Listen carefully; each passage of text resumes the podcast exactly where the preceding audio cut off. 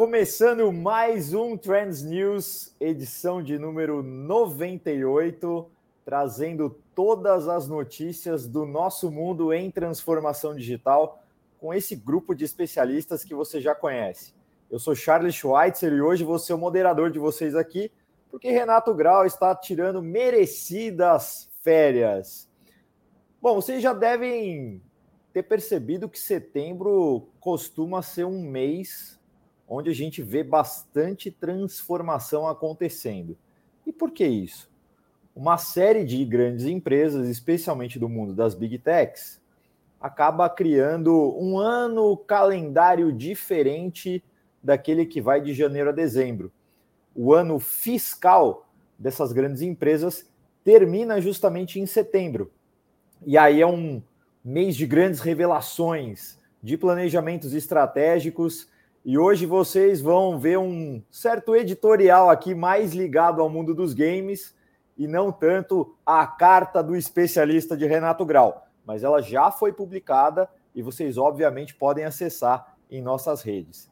Eu quero começar falando sobre o iPhone 15. Eu sei que não é uma notícia exatamente nova e que a gente já discutiu e viu N memes por aí falando que a grande novidade da Apple desta vez é só a porta USB-C do aparelho.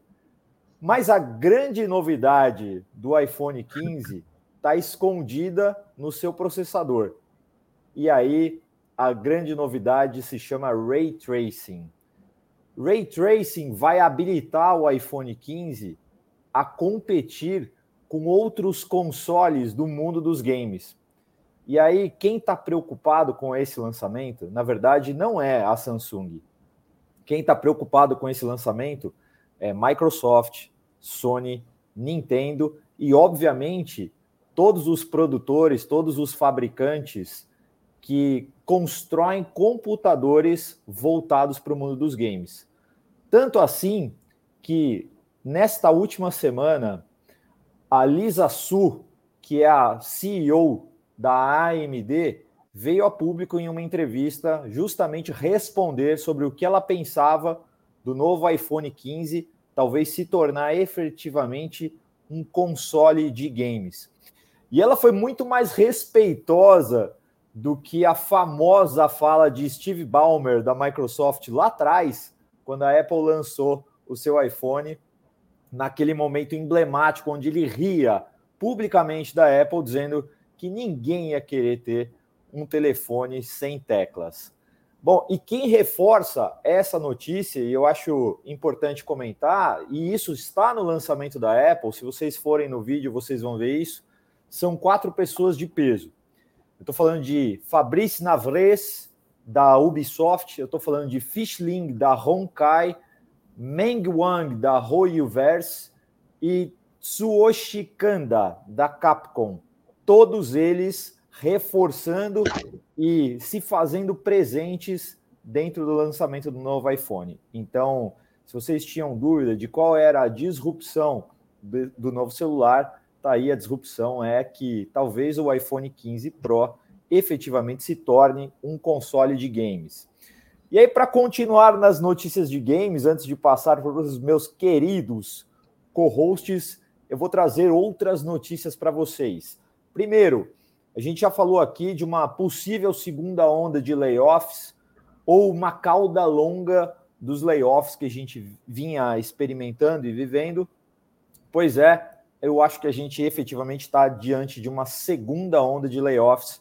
Notícia confirmada pelo que a gente pode ver na Epic Games, que demitiu 830 pessoas, o que representa aí 16% de toda a sua força de trabalho. Uma outra notícia que acho que é relevante do ponto de vista de olhar o, o mundo dos games como trendsetter para todos os outros universos é que a Nintendo vai passar a suportar um protocolo de login, de sign-in sem password, usando biometria e os passkeys. Eu acho que isso é super importante e super relevante, porque isso, de uma certa forma, vai começar a se tornar cada vez mais popular, e isso deve mexer e modificar a forma como todos os aplicativos corporativos B2B e B2C devem começar a se comportar no futuro. Vai ser um padrão extremamente popular, extremamente pulverizado e democratizado para todas as pessoas e, portanto, deve se tornar um novo protocolo de uso dos aplicativos. Uma, duas notícias rápidas agora para completar esse editorial de games. E aí depois eu sei que Antônio Lúcio vai trazer também uma voltada ao mundo dos games. A Razer está é, tá começando a prometer que vai trazer nos, nas suas embalagens uma tabela nutricional dos seus equipamentos. Mas essa tabela nutricional nada tem a ver com a receita ou a quantidade de proteína, gordura e carboidratos. Tem a ver com a pegada de carbono que foi necessária para produzir cada um dos seus equipamentos. Talvez seja a primeira empresa que vem a público e coloque isso diretamente no rótulo. Então, se você é um, um forte entusiasta da marca, certamente você vai gostar dessa demonstração pública de ESG. E aí, por fim, um meme que eu acho que vai circular muito a rede ainda, mas teve um evento da Microsoft onde o, o chefe da divisão de Xbox, o Phil Spencer, estava é, dando alguns autógrafos e ele não percebeu, mas deram para ele a, o cover de um PlayStation 5 para assinar e ele, super simpático, assinou isso e a internet tem um novo meme. Esse foi o editorial de games que vocês precisavam conhecer. Agora eu passo para Antônio Lúcio, que eu sei que também tem uma notícia de games aí fresquinha para trazer para todos vocês. Antônio Lúcio, tá contigo. Olá, Charles. Olá, queridos trenders que estão conosco aqui não só pelo YouTube, mas também no meu próprio canal, na minha página lá no LinkedIn. Um prazer estar com vocês aqui nesta manhã de sexta-feira. Sim, Charles, é, sem dúvida nenhuma, a indústria de games é, é uma indústria totalmente trendsetter, totalmente. E a notícia da semana é a divulgação nessa última terça-feira portanto, aí três dias atrás apenas, de que o Walmart lançou no Roblox a sua plataforma Walmart Discovery. Bom, o Walmart ele já vinha fazendo uma série de é, interações com a, com a plataforma Roblox, né? Vamos lembrar é, que ele tinha lançado é, e, e, descontinuado, né? É, no início desse ano, aquele espaço que eles chamavam de Universe of Play, que funcionava dentro do Roblox, é, mas criado aí, né, pelo universo do Walmart e, e todos os seus laboratórios de inovação.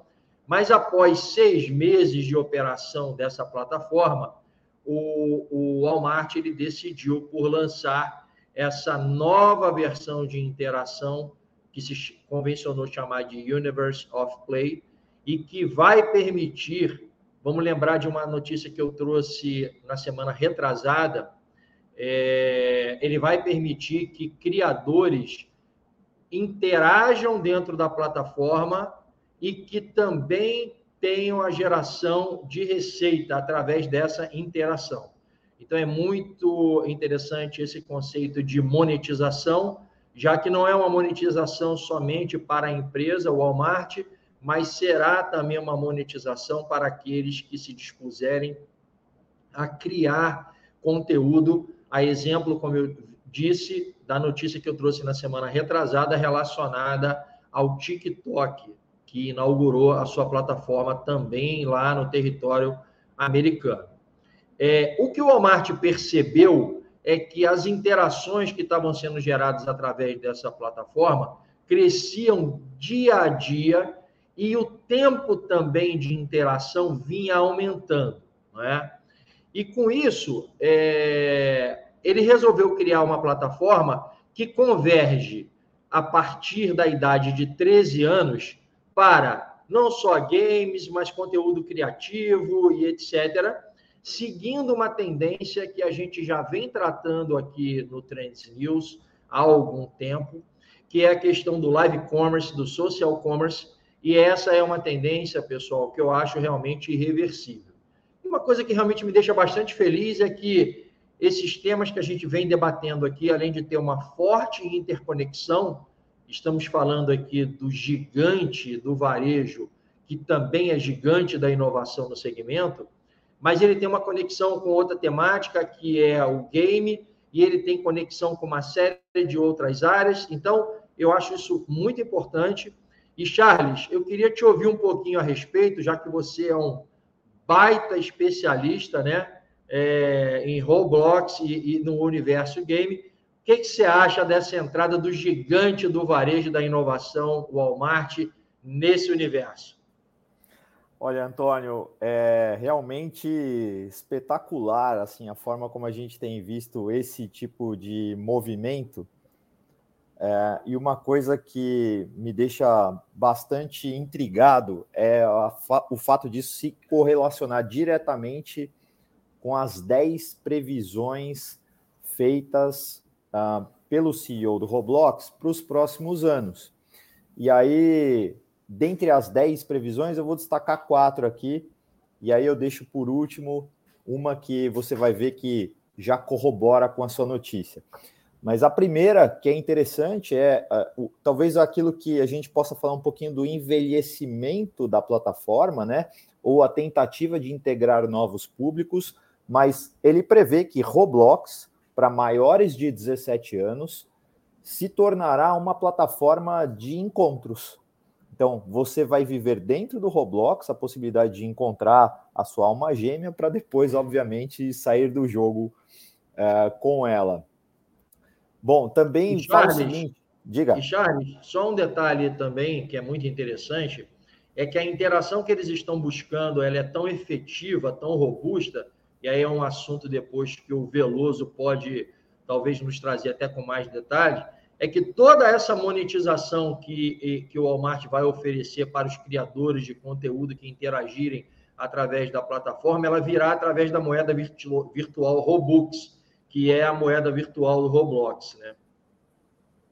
É isso. E aí, acho que na linha desse, desse dinheiro, né, do Robux, ele, uma outra tendência é que os criadores de, de Roblox já se prevê que alguns dos criadores vão fazer mais dinheiro vendendo produtos físicos do que produtos virtuais, as famosas skins. É, eles preveem também que vai nascer um unicórnio, um unicórnio, né, um desenvolvedor valendo mais de um bilhão de dólares. E aí, por fim, corroborando com a sua notícia, uma empresa listada na Fortune 500 irá usar Roblox como parte da sua experiência de recrutamento e seleção. Então, cada vez mais a gente vai ver aí as grandes empresas indo na direção de usar Roblox como uma das suas plataformas. Antônio, obrigado pelas suas notícias. Eu vou passar rapidinho aqui para Felipe Carvalho. Felipe, o que, que você traz para a gente hoje? Buenos dias, Charles, a todos os traders, co-hosts. Vou trazer aqui três notícias rápidas, né? Dois eventos que estão acontecendo aqui no Brasil. Um deles é o IceGov, né, que é a Conferência Internacional para Governo Eletrônico, que é a primeira vez que, que acontece no Brasil e vem com o tema de governança digital para sociedades democráticas. Está acontecendo ali na terra da nossa querida Nai, lá em BH, né? e tem reunido aí especialistas do mundo todo, então tem sido um evento muito forte e, e, é bacana ver isso acontecendo no Brasil também. Um outro é a Semana de Dados BR, que começou no dia 26, também termina hoje, então esses dois eventos terminam hoje. Está organizado pela CGU, né, a Controladoria Geral da União, e vem trazendo experiências práticas, tanto do, do Brasil quanto internacionais, né, da, da América Latina, principalmente A gente tem a nossa trader assídua, que é a Flávia Valéria, que ela está acompanhando de perto e, e gostando muito, é um conteúdo de alto nível e está disponível essa transmissão do YouTube. Quem tiver curiosidade, vale acompanhar, porque de fato são cases práticos e conteúdos muito importantes para esse processo de transformação digital em governo. Mas a pauta que eu, que eu quero trazer mesmo hoje é sobre a elaboração da estratégia nacional de governo digital para os próximos quatro anos. Né? Essa estratégia já prevista na, na lei de governo digital que é de, de março de 2001. Qual que é a ideia disso? Então, a ideia é articular as iniciativas de governo digital entre as diversas esferas, né? Então, o governo federal, o estadual é, e também o municipal, com a ideia de ampliar e simplificar o acesso a, aos serviços públicos do cidadão, né? Então, trazendo aí mais eficiência, transparência, acessibilidade né? E principalmente aumentar ali o impacto positivo dos serviços na vida da população. Então, são cinco encontros, então é um, é um processo colaborativo, participativo, né, de construção, é, programados aí para percorrer todo o Brasil, as cinco regiões do, do Brasil, ouvindo né, as dores e, e, e sugestões, e no final vai ter uma, uma consolidação né, desses dados para o anúncio da estratégia final colaborativa. Então, nesse diálogo participam, além dos, dos gestores públicos, né, governamentais, também os representantes aí da sociedade civil e também uh, empreendedores, tá? Até o momento, então, já foram realizados aí nos estados, do, na região, né, sul, nordeste, sudeste. Em outubro, uh, será a vez aí da, das regiões norte e centro-oeste, tá? Então, em seguida, aí vai para consulta pública e aí a previsão é que em novembro seja de fato lançado né, esse, esse, esse, esse programa, né, esse, essa perspectiva para os próximos quatro anos. Vale a gente sempre reforçar né, que 2022 o Brasil subiu no ranking da uh, GovTech Maturity do Index do, do, Banco Mundial, ocupando aí a segunda colocação no mundo, né, ficando atrás apenas aí da Coreia do Sul. É, às vezes a gente acaba esquecendo, mas hoje o, o Brasil é de fato referência uh, na, mundial né, nessa área, fez um benchmark muito forte né, desde 2016 aí, com países como Estônia, Dinamarca, e hoje recebe comitivas do mundo para conhecer a, as estratégias de governo digital. Logicamente que no aspecto de federação né, nacional a gente está bastante avançado, Uh, estados, alguns estados desenvolvendo muito forte, e, a, e, agora a gente tem esse desafio de chegar na ponta né, dos municípios, é, considerando também essa a dimensão que é o Brasil. Né?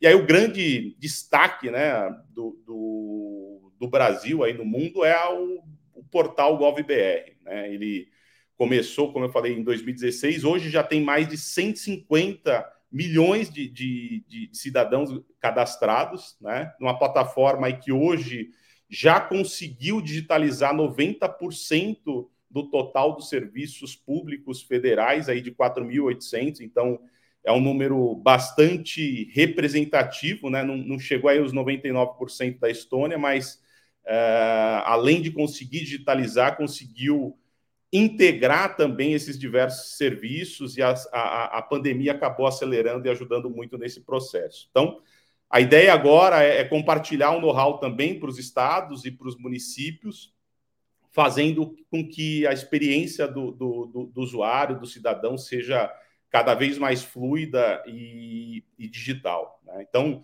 quem tiver curiosidade em saber mais a sobre a história né, da construção da plataforma GovBR, eu indico assistir o episódio da, da série GovCast TI da, da ENAP no YouTube, que, e, e, e o primeiro episódio, a Daniela Baldez, ela entrevista o Luiz Felipe Monteiro, que foi o secretário de governo digital, né, junto com Luiz Miadaira, que foi o diretor, e aí eles contam um pouco dessa trajetória, como é que foi a construção, é, esse benchmark que foi, que foi feito e como que isso de fato tem ajudado a impulsionar o, o governo digital e, e, e, tornar o Brasil referência e, e, mostrando aí que tem muito ainda para para ser feito, para ser concretizado, mas acho que vale essa comemoração de, de, de, evolução. E aí vale também deixar claro que é um, é um processo de anos, né? não é uma gestão, não é questão política, é uma questão de, de Estado, de fato,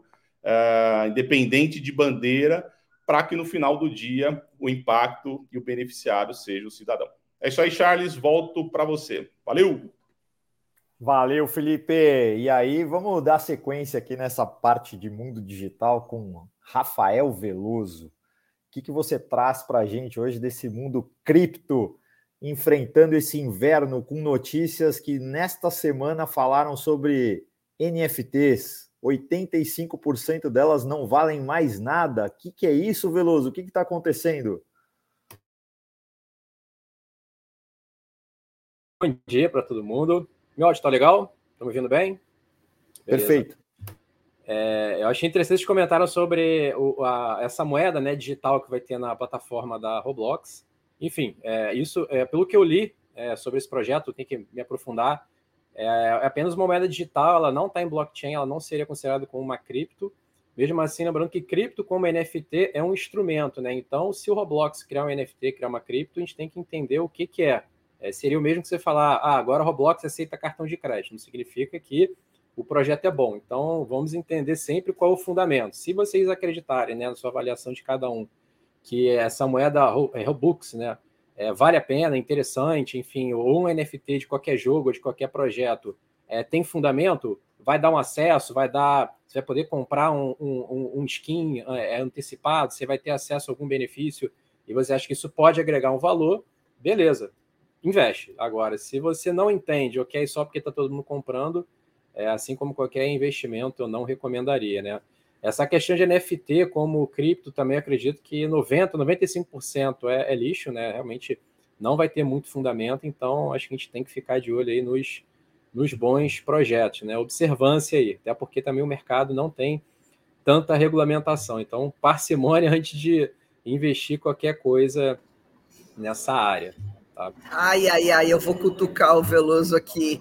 O criptocassino em ação, hein, Veloso? A gente precisa conversar muito a respeito disso. Tem muito, é, é, é um instrumento, o pessoal usa isso para o mal, né? É igual a internet, tem golpe, o WhatsApp tem golpe, então, é, infelizmente, o pessoal usa essa tecnologia para o mal. Lembrando que isso é um instrumento financeiro, cripto, tokenização, é um instrumento financeiro. Não significa que ah, um projeto, um apartamento está tokenizado, eu vou comprar um token. Tá, mas você pode estar tá levando um golpe. Então, tem que ver qual instituição que está fazendo, qual regulamentação. Então, muito cuidado. Cripto, token é, além de ter também o lado cripto, né, de, de ideologia, de ser descentralizado tudo, alguns projetos como Bitcoin ou como Ethereum, que tem um, um certo grau de descentralização ali interessante, é observância, né? Cripto é um instrumento. O que importa é o projeto por trás, é, o que tem ali no contrato, o que tem ali no, no no algoritmo ali da blockchain para estar tá garantindo ali a, a, sua segurança e também você está avaliando os riscos. Né? Então, é, não é porque é cripto que é bom, então vamos, vamos tomar cuidado.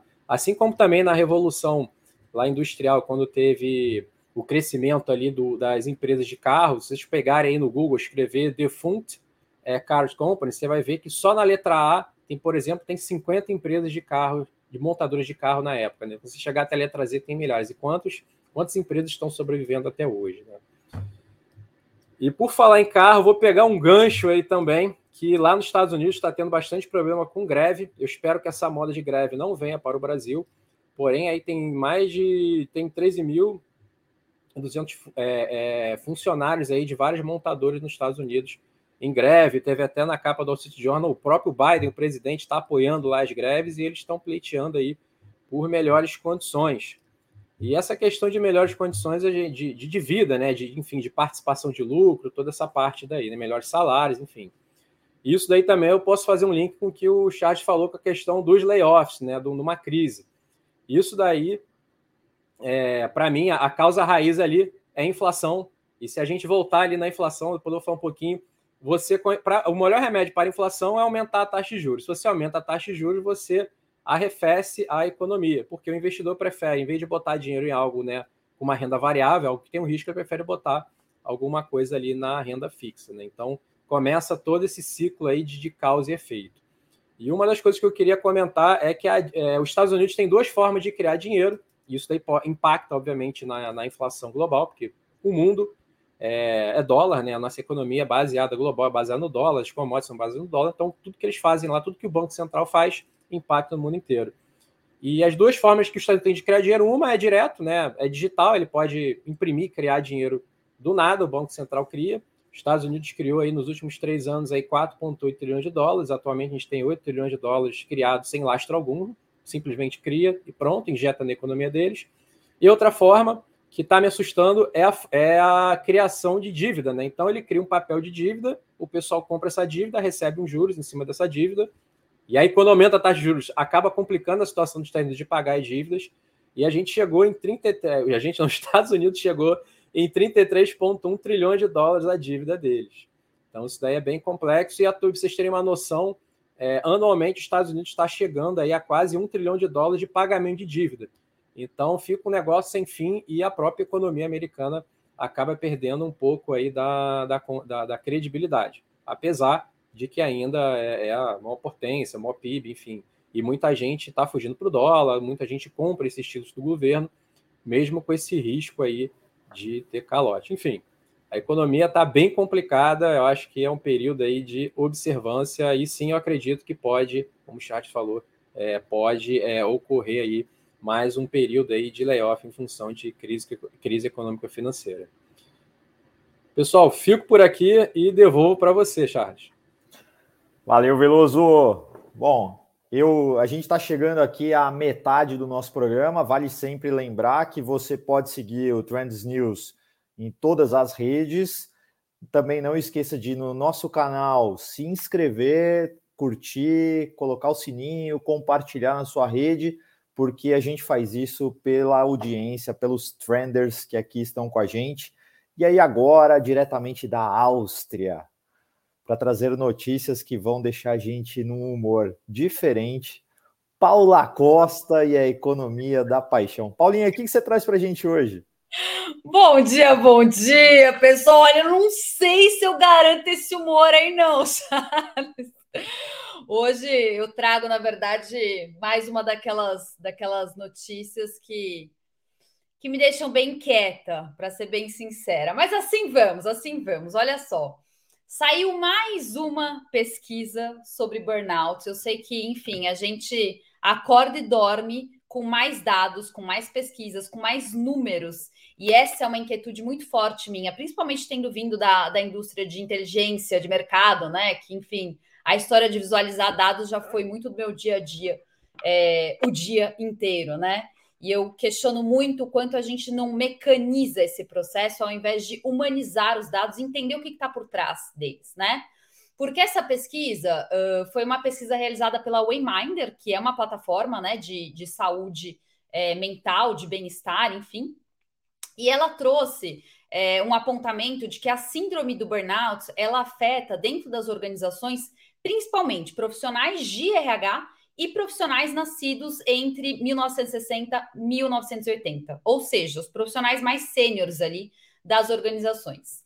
E quando eu olho para esse, esse dado, para mim, é, existe uma evidência muito óbvia por trás dele, que é o fato de que as organizações, na sua raiz, estão doentes. E essa é uma doença sistêmica. O que eu quero dizer com isso? Organizações doentes é, são espaços de profissionais doentes. Profissionais doentes produzem né, produtos e serviços que são doentes e que adoecem quem os consome. Portanto, temos uma sociedade doente, né? Assim que o sistema funciona. E como eu falei, né, não estou garantindo aqui um, um, um bem-estar nessa troca, porque falando dessa forma, é, eu realmente me sinto uma, uma, uma caçandra louca, né? Aquela coisa de é, jogar bomba e, e, querer sair correndo.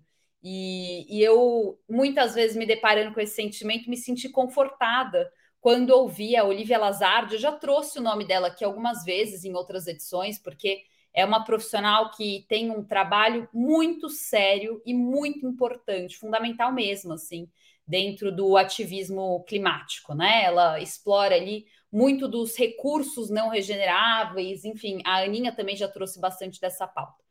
Vale a pena acompanhar o trabalho da Olivia, tá? Mas ela trouxe em um evento que eu tive de, de inovação essa fala sobre as Cassandras enlouquecidas, né? É, falando assim: olha, a loucura não está em quem está enxergando, em quem está alarmando, mas sim em quem está míope, né? E, e para mim, essa miopia ela tem uma relação muito clara é, com a nossa falta de consciência, né? Com a nossa falta de consciência de ser humano, parte e habitante da natureza. Porque quando a gente se entende como ser humano, a gente entende que a gente carrega a mesma inteligência de criatividade e de é, conexão que a natureza tem, né? E é justamente isso que a gente precisa dentro das organizações, dentro do mundo, né? É a competência criativa e conectiva para a gente alavancar a, a inovação. Né? Mas o princípio fundamental aqui é a gente se voltar para essa cura de desconexão.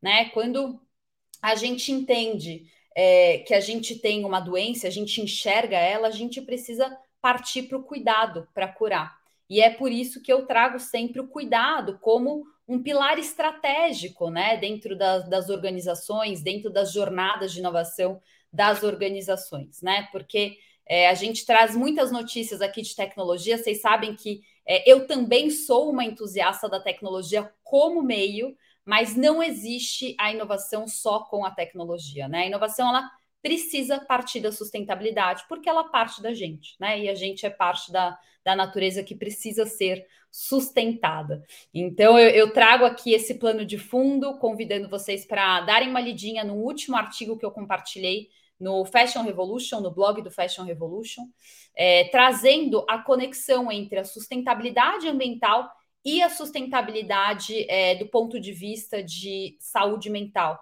é, essa correlação ainda é muito invisível, inclusive dentro das organizações. E aí, aproveitando, Aninha, no seu gancho aqui das recomendações de livros, eu vou fazer uma coisa feia, tá? Não foi minha mãe que ensinou, não.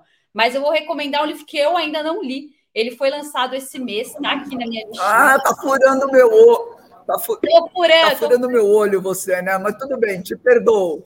É, é só inspiração. Mas uh, esse livro eu ainda nem li, olha, ainda tô furando o olho, ainda tô fazendo feio, porque é um livro que eu nem li.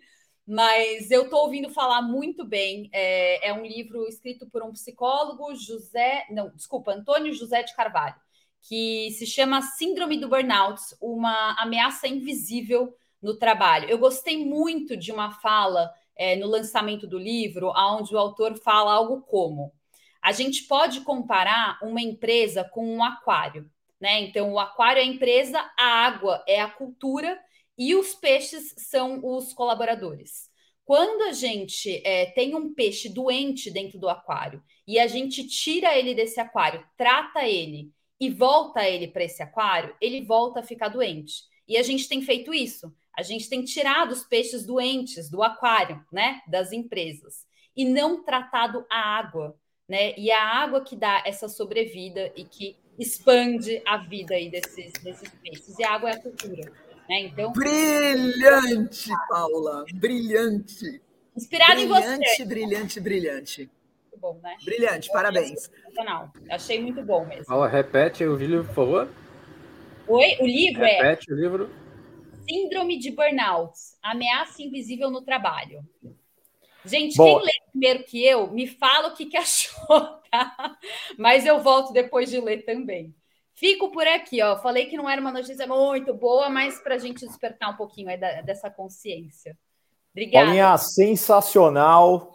Depois desse seu momento, Silvio Santos, década de 90, recomendando um filme que eu não vi, eu não vi, mas é muito bom, é muito bom a gente vai para a gaveta de Alexandre Uerrara, porque já que voltamos lá à década de 90, o que será que a gente tem na gaveta de Alexandre Uerrara? Ale, você tá por aí, cara? Tô aqui. Bom dia, bom dia a todas, bom dia a todos. Faz tempo que eu não participo do, do Trends News, saudade aqui, acho que faz umas três semanas que eu não participo, inclusive pegando esse, esse, esse gancho, né, de, de a gente voltar para os anos 90, é, fui rapidinho ali pegar umas coisinhas, até para eu abrir a gaveta e trazer aqui alguns bonecos também. Esse aqui acho que a maioria conhece, né? Uh, inclusive aqui dentro do nosso Trends News tem gente que ama esse daqui, tá? Arquivo X. Então, só para colocar aqui um, é o, meu, o meu seriado favorito de todos os tempos e lembrar que. A verdade está lá fora. The truth is out there. E lembrar que, para quem não lembra, acho que foi no começo do ano, né? Foi o Chris Carter tinha comentado, Chris Carter, que é o, o, o criador do seriado, uh, ele chegou a comentar que vai ter um reboot do Arquivo X, se vai ser bom ou não. Não quero aqui, entrar aqui na, na polêmica, mas é o meu seriado favorito. Vamos lá, vamos para as notícias aqui. Eu vou tentar ser rapidinho. Tinha muita coisa que eu queria falar nas últimas uh, duas, três semanas que eu não participei, mas uh, hoje vai ser lançado o. E aí não quero entrar até no, num assunto que não é minha especialidade, é do Charles, mas jogos. Vai sair hoje ou saiu, né? Não consegui acompanhar, tá cedo ainda, mas vai sair hoje o novo jogo do Round 6, né? Que é, é feito com realidade virtual. Uh, Squid Game Virtuals VR, é, é, a data de, de, de, lançamento hoje, dia 29 de setembro, e eu deixo aqui a provocação, né? Será que é um jogo. Quer dizer, vamos lá, com certeza não é jogo para todos, até porque é um seriado que é, é um pouco mais violento, mas é um jogo que realmente as pessoas vão pirar, porque vai ter né, simulações exatamente dos jogos né, lá do, do Squid Game, do, do Round 6. Uh, ah, será que as pessoas também vão pirar? Vão pensar é, é, em coisas aí absurdas? E lembrar também que dentro da Netflix também vai ser lançada é, um reality show do Round Six, né? Então, olha quanta loucura que vai começar a aparecer em cima de dos maiores sucessos da Netflix dos últimos tempos. E é, outra provocação que eu quero colocar aqui para todo mundo é que é, já faz acho que um, um, mês, dois meses atrás que eu comentei também é, a evolução desses streamings, né? A gente começou a assinar streamings por quê? Porque a gente estava meio saco cheio da TV a cabo, pagar caro, e a gente olhou ali, por exemplo, a Netflix, R$19,90, um monte de coisa legal, a gente poder, o poder de escolha é do consumidor, então a gente podia escolher, até hoje a gente consegue escolher os filmes, os seriados, mas cada vez mais a gente começa a ver esse boom de streamings, né? Uma das notícias que eu sempre estou dando aqui dentro do Trends News, esse boom de streaming, seja Netflix, seja Paramount, seja uh, Amazon Prime, a Apple, um monte delas. E se a gente somar todas essas que a gente assina, acaba ficando de novo como se fosse o valor de um TV a cabo. Então a gente está voltando. E esse voltar também está acontecendo o quê? É, propagandas né? Porque a rentabilização desses streams estão sendo difícil. Está tendo aí, está virando um oceano vermelho, e agora também essa questão da rentabilização está tá complicada. Então, várias plataformas estão colocando propagandas dentro, uh, tanto a, a, Netflix como o Disney Plus tem alguns planos que são mais baratos, mas você vai ver propaganda, e quem entrou nessa também, e foi anunciado esses dias, foi a Amazon. Então, a Amazon também vai ter um plano um pouco mais barato, que vai, você vai assistir propaganda, e né, um, valor adicional ali de 2 dólares e 99 por mês para não ver é, propagandas. Então eu faço e termino aqui as minhas notícias de hoje, até porque a gente tem um monte de co-hosts é, é, na sala. Uh, a gente está voltando e regredindo naquele mesmo esquema das TVs, das, tanto dos canais abertos como das TVs pagas. Qual é a evolução que a gente está tendo dentro do streaming? Um lado bacana, é claro, de novo, o poder da, da, da escolha agora está ficando do nosso lado. Mas o formato continua talvez a mesma coisa. Passa a bola para você, Charles. Boa, Lê. Se a gente começou economizando, cortando a TV a cabo, indo para o streaming, agora com esse monte de streaming que a gente assina, talvez a gente já esteja gastando mais do que a gente gastava no passado. É uma excelente reflexão. E aí eu vou passar a bola agora para o dono da WorldCoin, Juliano Kimura que, que você traz para a gente hoje? Fala, Charles, tudo bem? E aí, pessoal? Muito prazer estar de volta aqui com vocês. Olha, estava escutando aqui as notícias, achei até a notícia dos 85% dos NFTs não ter valor, achei bem otimista, na verdade. Acho que eu, eu arrisco dizer que é, é, muito mais que isso, né? Porque eu, a gente tem que enxergar o valor como algo que as pessoas. Legal, eu vou no marketplace, eu tenho vontade de comprar. Se as outras pessoas compram, sim, tem valor.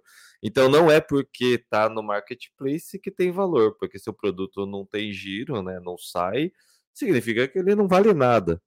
E aí, é, é, lembrando que na própria plataforma do, do OpenSea, né? Você pode criar suas próprias coleções. Você pode criar suas próprias. É, é... E aí todo mundo cria os seus NFTs, as suas, as suas artes, o seu membership. E aí eu endosso ainda a palavra do Veloso, a palavra de todos que falaram antes sobre a gente tem que ver o projeto. Né? Hoje, nesse universo de Web3, é, boa parte dos projetos precisam ser avaliados pela fonte. Né? E aí é, é mais ou menos a história do livro. Né? A gente precisa tentar ler o livro, né? e às vezes a gente fala de um projeto que a gente não lê o livro, mas a gente tem que, que olhar o projeto com mais cuidado. E, e aí tem uma profissão que vai surgir logo logo, né? que, que, é, que é uma tendência, que é o profissional é, de auditor de smart contract, o cara que faz auditoria de contrato inteligente. Porque o contrato inteligente na blockchain é quem vai ditar a regra de boa parte do projeto. Uh, eu estou navegando em várias bolhas, né? E eu acho muito engraçado ver uh, as províncias. As províncias que vivem em cada um no seu feudo, com as suas ideias, e elas, muitas vezes, elas ficam uh, é, alvoroçadas e criticam ideias de outros projetos que estão no mesmo caminho, tá? É, e, e, essa é a parte que é mais surreal, né? Então, assim, ontem eu tive com o pessoal uh, no, no BitDev, que é um evento de Bitcoin, que estava acontecendo na USP, né? E uma galera, assim, uma galera hard skill, que programa é, Node, né, mineração de, de, de Bitcoin na raiz. Vale lembrar que o pessoal de Bitcoin tem, uma, tem um discurso muito forte porque dentro de todas as blockchains, a única que ainda preserva a questão de ser mais descentralizada, de ter mais segurança, por conta de ser proof of work e não proof of stake, tá? E aí eu vou explicar de um jeito bem bem porcamente o que, que é o proof of work e o proof of stake, por quê? Porque o proof of work significa que todo mundo que for lá e minerar, beleza, você pode é, encontrar, emprestar processamento e estar tá mantendo a infraestrutura, e você vai ganhar uma recompensa. No Proof of Stake, você, entre aspas, tem que colocar dinheiro e botar o dinheiro para você poder fazer esse processo de manter a infraestrutura e receber a recompensa. Ou seja, quem tem dinheiro consegue entrar para manter essa infraestrutura. Ou seja, fica menos descentralizado né? Mas também tem alguns benefícios e essas coisas elas fazem total diferença. Então, quando a gente olha os projetos, é, tanto o projeto da WorldCoin, que tem muitas críticas e tem muitos pontos positivos, a Bitcoin tem muitos pontos positivos e muitos pontos negativos. Uh, essa falta de entendimento do que funciona e do que não funciona é o que normalmente é, leva o pessoal a investir errado. E eu estava tava até numa discussão recente agora sobre nem tudo na Web3 é scam, né? Porque se fosse Web2 e fosse investimento, a gente ia falar que foi um investimento errado, né? Tipo, você está investindo numa startup e a startup deu errado, você fala que o investimento foi um investimento ruim, porque era uma startup que não deu lucro. Ok, Agora, se você investe numa startup Web3, tem muita gente que vira e fala que foi fraude ou foi scam. E isso é uma coisa que precisa ser quebrado. E todas essas. É, é, quando a gente fala de projetos, a gente precisa tomar cuidado com, esses, com essa avaliação. E aí, uma última pitadinha, uma última notícia que, que deixa o negócio de blockchain mais interessante foi recentemente o governo brasileiro anunciando que vai ter RG em blockchain. Charles, encerro por aqui, passa a bola de volta. Valeu! Boa, Kimura! E olha, quem quer aprender um pouquinho mais sobre esse mercado de cripto, aqui em São Paulo, de 2 a 5 de novembro, tem o evento SatsConf, que vai falar tudo sobre é, criptomoedas, especialmente sobre Bitcoin. Então, fica uma dica aqui do Trends News para vocês. Eu vou é, trazer é agora. exclusivo do, do, do, Satoshi, né? Porque é. SatsConf é de Satoshi. Só eu, eu descibri isso recente. aí, é isso aí. Valeu, Kimura. Bom, eu vou trazer agora Nayara Correia, Nay Correia, grande Nay imparável. O que, que você traz para a gente hoje? Fala pessoal, bom dia. Vou trazer algumas notícias hoje. Uma da Amazon. A Amazon, ela, risos, como diz a Ana, acelera a corrida de A e adquire agora uma startup que se chama Anthropic para é, entrar nessa competição né, com os gigantes Microsoft e Google uh, sobre é, colocar IA para ajudar nos processos ali da Amazon, principalmente aumentando a demanda dos seus chips e é, melhorando os modelos de infraestrutura. Né? A ideia é que funcionários e clientes da Amazon tenham acesso antecipado à tecnologia é, para é, usar algumas séries de séries de, de é, características que a Anthropic tem, como a personalização da IA. Vou deixar essa rápida notícia aqui. Além disso, trazer um link aí sobre TikTok. É, TikTok Shop, ele acabou de impulsionar também compras de aplicativo com uma parceira que chama Commerce Hub, é, para acelerar essa experiência de compra no aplicativo. Lembrando aqui que o TikTok é um grande streaming, se a gente for pensar, de curtas durações, né?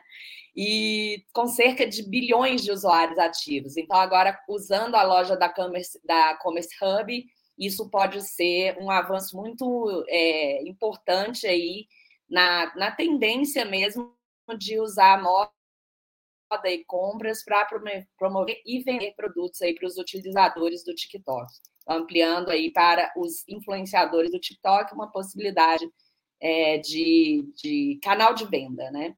E por último, dentro do nosso universo aqui de supermercados e inovações é, de apps, é uma notícia sobre a Albertsons, que é uma rede de supermercado dos Estados Unidos, que fez uma, uma série de inovações nas suas ferramentas de plano de refeições e receitas disponíveis nos seus apps e sites. Então, entre as novidades, eles têm uma biblioteca expandida com 8 mil receitas exclusivas, e aí lá as receitas são organizadas por tipo de receitas, como pode ser café da manhã, almoço, jantar, filtradas por, por preferências de dietas, então, é uma, é uma biblioteca bem gigante. Adicional a isso, é, eles têm um rastreador de orçamento para você poder planejar a, as suas refeições com uma base de orçamento semanal. E aí você pode planejar essa, essa, esse orçamento é, com custo dos ingredientes, por porções, é, de acordo com quantas refeições você faz, você fica com esse rastreador de orçamento. E à medida que as receitas são adicionadas, o custo dos ingredientes é deduzido desse orçamento para dar essa visibilidade de economia. Além disso, eles têm uma lista de compra é, consolidada para facilitar a compra, obviamente. Né? Então, com um simples clique, é, depois insere as suas receitas, ele consolida os ingredientes, isso vai para a sua lista, né? O, a função minha lista, e ali você pode também modificar, incluir outros itens, é, acessar promoções da rede do supermercado, dar um clique, e aí os pedidos do supermercado podem ser retirados na loja mais próxima ou entregues diretamente em 30 minutos na sua casa. É, além disso, mais dois itens, né? São o modo de cozimento mão livres, eles puseram no aplicativo o modo de cozimento mão livres, então enquanto você começa a cozinhar a sua receita, você não precisa ficar passando o dedo na tela, porque eles usam aquele comando de, é, de mão livre, né? Para você simplesmente passar a receita é, dando uma sinalização. E, por fim, a redução de desperdício de alimento otimizou várias receitas. Por exemplo, tem receitas que levam meia cebola e aí é, ele mostra isso, como otimizar essas receitas. Então, um ótimo exemplo é alinhando experiência do cliente, tecnologia e ainda com uma pegada ISG contra o desperdício de alimentos. É isso aí, Charles. Valeu, Nai. A sua conexão estava meio fraquinha, mas a gente conseguiu captar toda a sua notícia. Obrigado por participar com a gente hoje aqui. E acho que agora eu vou trazer Paulo Muniz. Paulo Muniz, nosso convidado de honra. Você está por aí hoje?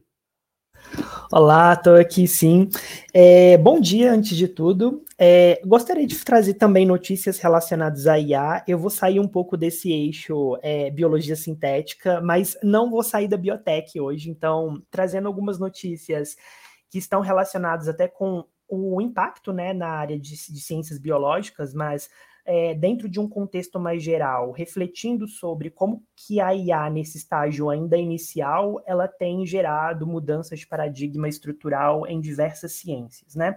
Para quem é, não está lembrado, a DeepMind, ela é uma divisão, é, acabou de se tornar a, a mais nova divisão é, da Google é, semana passada, e ela tem feito algumas contribuições espetaculares, e aqui não é nenhum, nenhum é, exagero, quando a gente trata sobre Uh, análise de proteínas, que foi, que foi até pouquíssimo tempo atrás um dos grandes problemas é, da, da, da, biologia. É, a gente levou, né, a comunidade científica levou em torno de 54 anos para resolver esse problema, é, porque não se tratava apenas de um problema de força computacional, mas de estratégia computacional e o desenvolvimento da IA nesse sentido é pelo AlphaFold, que é um, um, software de inteligência artificial que consegue decodificar a estrutura tridimensional de proteínas, fez com que a, a nossa compreensão do funcionamento é, das proteínas ela escalasse a, a, a, questão experimental do laboratório, o custo humano envolvido em você decodificar essa estrutura,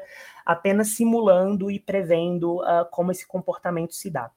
E por que, que eu estou falando disso? Porque é, semana passada é, eles trouxeram a mais nova inovação nesse sentido, é, utilizando como base essa mesma ferramenta para prever mutações é, no genoma humano que pode levar a doenças, né? Então, uh, o, que, que é, qual que é o estado da arte hoje é, em relação ao estudo de, de mutações que, que a gente tem? É, existem mais, mais de 71 milhões de variantes possíveis no nosso genoma humano, de um tipo específico de mutação, então estou falando de um grupo não do todo, chamado mutações missense. É, e cada um de nós aqui, em média, temos 9 mil variantes no nosso DNA.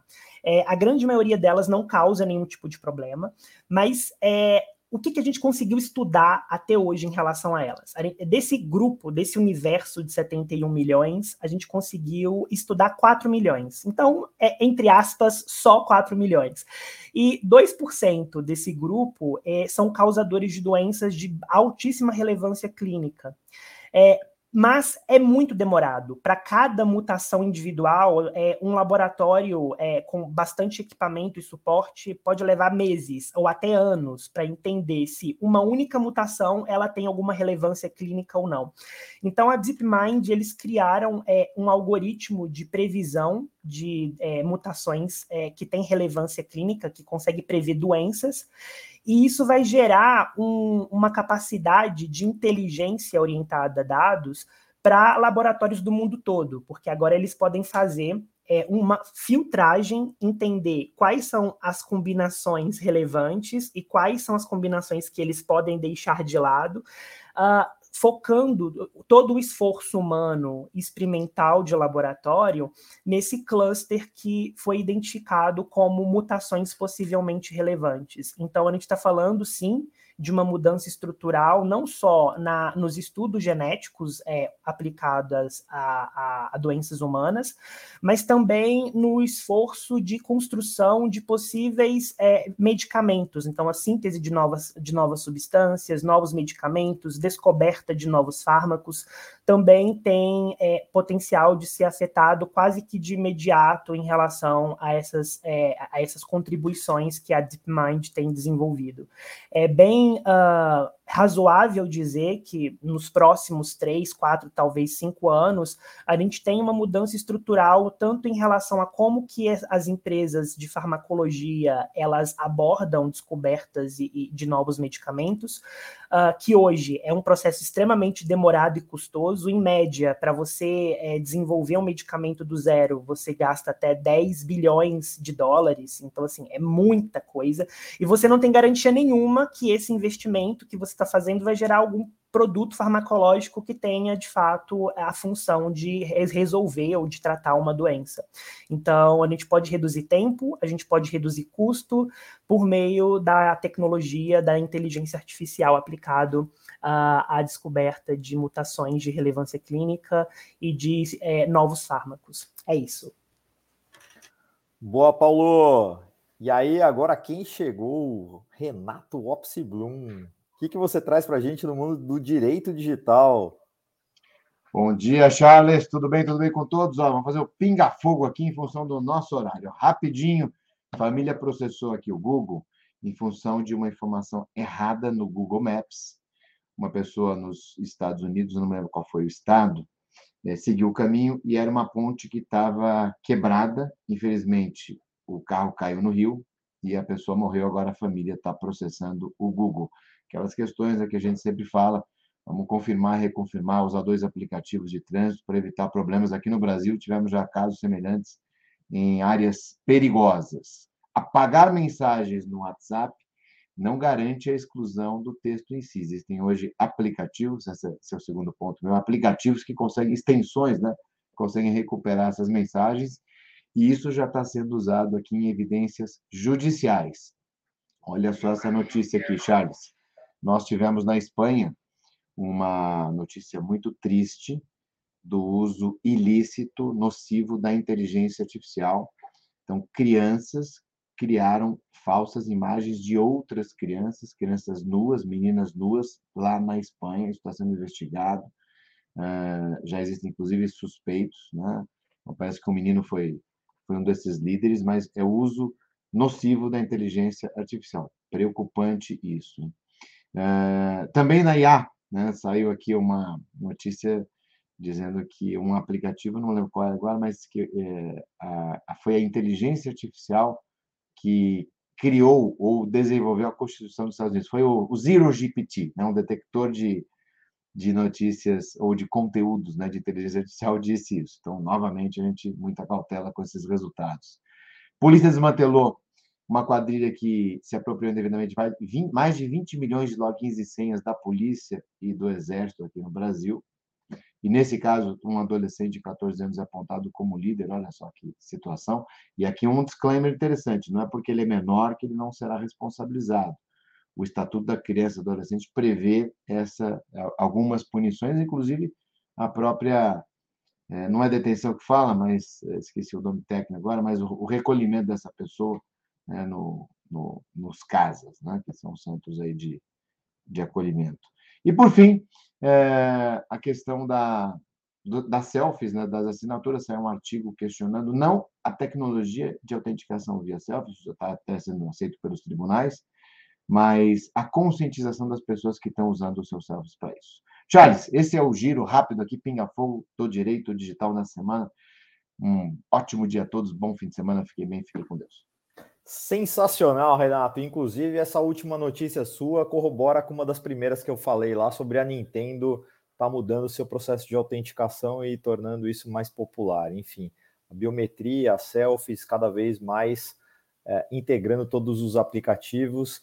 E aí, agora, para fechar essa sala, ninguém melhor do que a nossa querida malvada favorita, Ana Flávia. Vamos fechar a sala de hoje em grande estilo. O que, que você traz para a gente hoje? Bora lá. É, boa, bom dia a todos os trenders e o pessoal que está na audiência. Antes de mais nada, jogo rápido, não muito rápido. Eu sei que o Charles está com pressa, que ele tem reunião às nove. Então, se ele não conseguir ficar até os 45 do segundo tempo, Charlão, é, eu fecho para ti, tá? Para você não precisar aí deixar teu pessoal esperando. É, duas coisas. Primeira, hoje seria o 89 é, aniversário é, do nosso querido é, psicólogo e pesquisador do Flow, É, eu nunca consegui falar o sobrenome dele, Mihaly Csikszentmihalyi, vocês sabem quem é ele, né? Eu tenho problema com o sobrenome dele. É, então, Cadu Lemos, que deve estar na audiência, que é nosso seguidor. É, flow na cabeça, perdemos um, alguém bom nessa vida. Bom, segundo, a minha notícia de hoje, eu deveria entrar na seara do Ney, mas eu não vou não. Então, eu vou me manter é, na lista dos livros que a gente combinou que vamos sugerir é, como leitura esse ano. Eu tenho um pouco de pé atrás é, com esse livro específico. Confesso para vocês que eu só li um pedacinho hackeado dele. Ok, é interessante. Acho que o pessoal do RH vai adorar. Mas é a tal da coisa, temos aí algumas dificuldades de aplicação prática disso e até é, em separar, eventualmente, se é um hype, se é mais uma buzzword ou é um conceito que veio para ficar. Mas basicamente a gente vai falar do livro, de um livro da Amy Edmondson. Amy Edmondson, para quem não, não, ligou as pontas, ela é a, a, divulgadora, a inventora do termo da, da segurança psicológica, né? Que virou uma febre dentro das, das empresas, que todo mundo fala que é o necessário para a gente é, é, poder errar, poder errar bem, ou, ou, poder ter segurança a respeito da nossa vulnerabilidade, etc, etc. Ela lançou um livro novo que se chama, paradoxalmente, O Jeito Certo de Errar. Então, vou repetir. Amy Edmondson, O Jeito Certo de Errar. Está na lista do Financial Times, dos livros de negócio. E, basicamente, o que, que ela tenta, tenta fazer? Ela tenta retrabalhar a ideia da cultura do fracasso, né? Cultura do fracasso hoje dentro das corporações, ela é tratada na visão da Edmondson de duas maneiras. Uma que diz que a gente precisa evitar o fracasso a todo custo, e a outra que fala que a gente tem que falhar rápido, falhar frequentemente, né? O mantra. E segundo ela, essas duas abordagens, elas elas não têm aí umas distinções cruciais importantes para ajudar a separar o bom fracasso do mau fracasso. Então, né? Como é que a gente trabalha o bom fracasso do mau fracasso? E aí, segundo ela, o que, que a gente perde? Perde a oportunidade de falhar bem, de falhar do jeito certo. Sei lá, parece coisa de, de mantra corporativo norte-americano, mas acho que vale dar uma olhada, né? Segundo ela, é, é, o que ela se propõe é mudar essa compreensão que a gente tem do fracasso e fazer com que esse conceito do fracasso funcione para a gente, né? Então, no jeito certo de errar, ela discute três tipos possíveis de fracasso é, e como olhar para eles com sabedoria. Então, segundo ela, tem três arquétipos de fracasso possíveis, que é o fracasso básico, o fracasso complexo e o fracasso inteligente.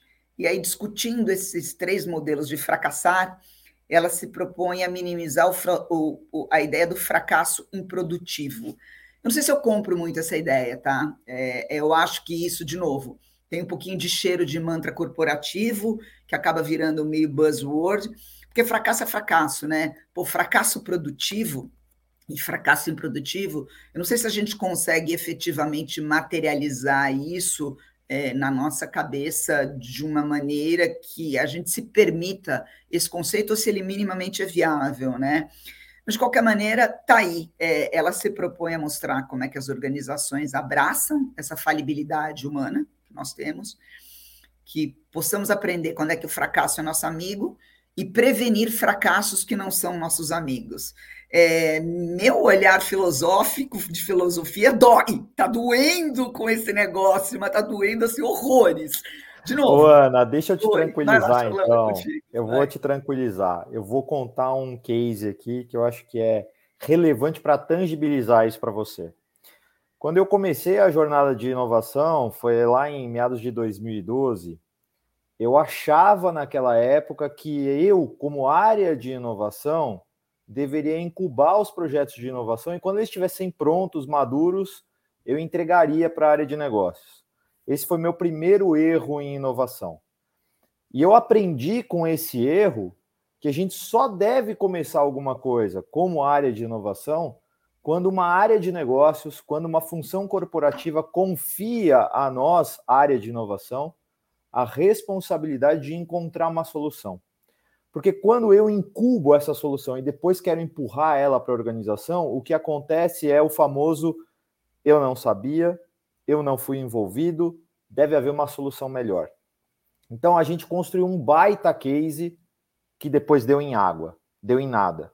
E esse aprendizado dessa primeira prova de conceito que deu em nada me trouxe para essa reflexão de em inovação eu só começo alguma coisa depois que o problema está mapeado e confiado à área de inovação.